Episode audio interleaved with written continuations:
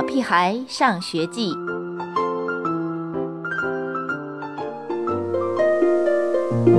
寻找不唠叨妈妈。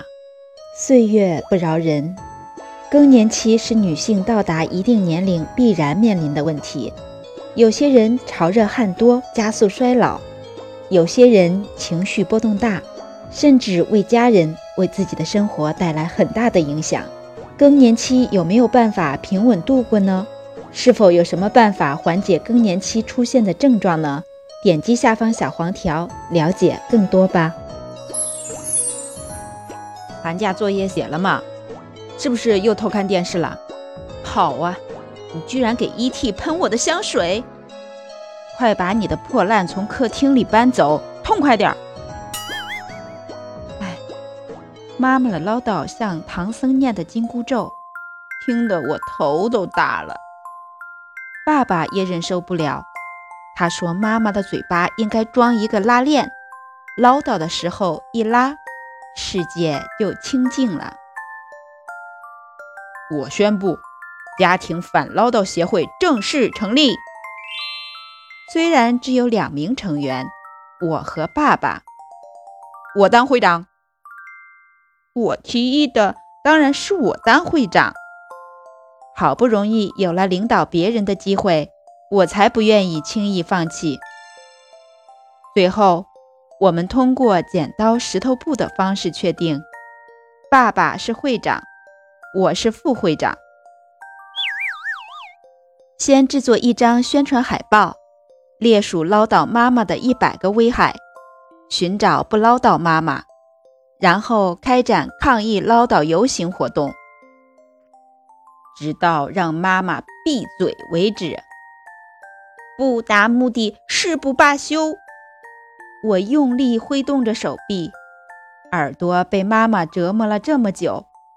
如果她可以说话，早就大喊大叫表示抗议了。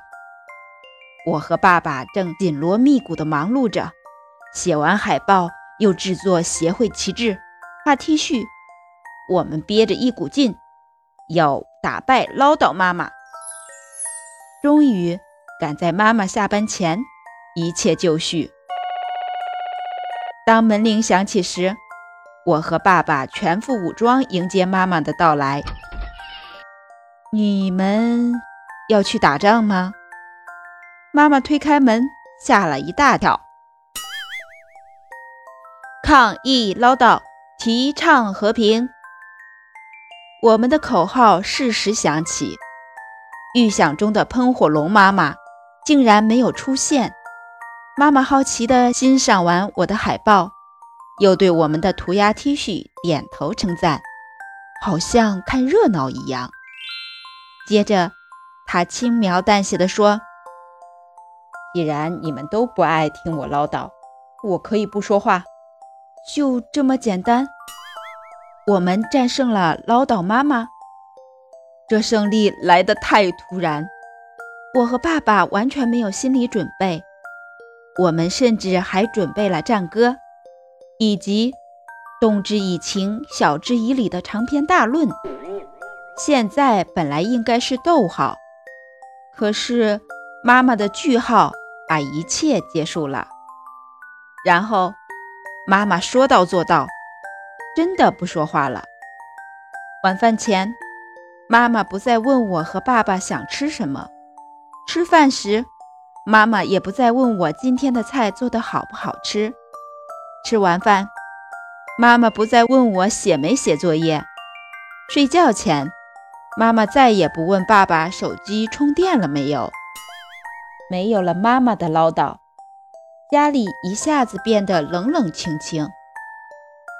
我和爸爸从最开始的欣喜，变成了后来的不安。土豆杀手又来了。因为妈妈不再唠唠叨叨的让我们选择吃什么菜，菜咸了淡了也没有选择。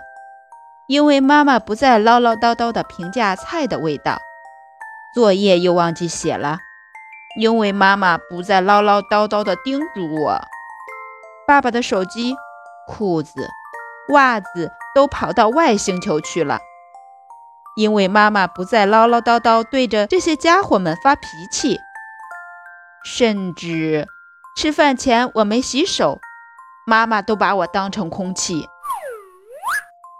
以前爸爸出门，妈妈总是叮嘱他：“今天有雨，别忘了带伞。”可是没有妈妈的唠叨，爸爸下班回来已经被淋成了落汤鸡。以前都是妈妈提醒我给 E.T. 喂粮，可是我居然忘记了，饿的 E.T. 直咬我的裤脚。报箱的报纸也好几天没人取，幸好现在是假期，要不然我估计每天上学都得迟到。我有点想念妈妈的唠叨。作为反唠叨协会副会长的我，不好意思地嘟囔着：“其实呢，唠叨有助于和平，还能帮我的耳朵按摩，挺好的。”会长爸爸也嘟囔道：“妈妈，我们想听你的妈妈经。”我央求妈妈，可是妈妈根本不理我，还是坚决不说话。看来我们得另想办法了。先制作一张宣传海报，然后开展抗议游行活动。我们紧锣密鼓地忙碌着，写完海报，又制作协会旗帜、画 T 恤。我们憋着一股劲，这次战斗一定要取得胜利。门铃响起时，我们的标语已经展开。欢迎唠叨妈妈回归。海报上写着唠叨妈妈的一百个优点。唠叨有理，提倡和平。我大声地喊着口号。家里没有你的提醒都乱套了。你别再生气了。我和猪耳朵从现在开始欢迎你唠叨，随便说，想说什么说什么，想说多久说多久。妈妈忍着笑，好像这一切都在她的掌握之中。是你们说的，可不许后悔。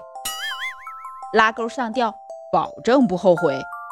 我和爸爸连忙保证。E.T. 你怎么又咬拖鞋？猪耳朵，你的书怎么到处乱放？谁的臭袜子被一踢叼到狗窝里了？不到一分钟，妈妈又高一声低一声地叫起来，耳边响起熟悉的妈妈经，我感觉心里踏实多了。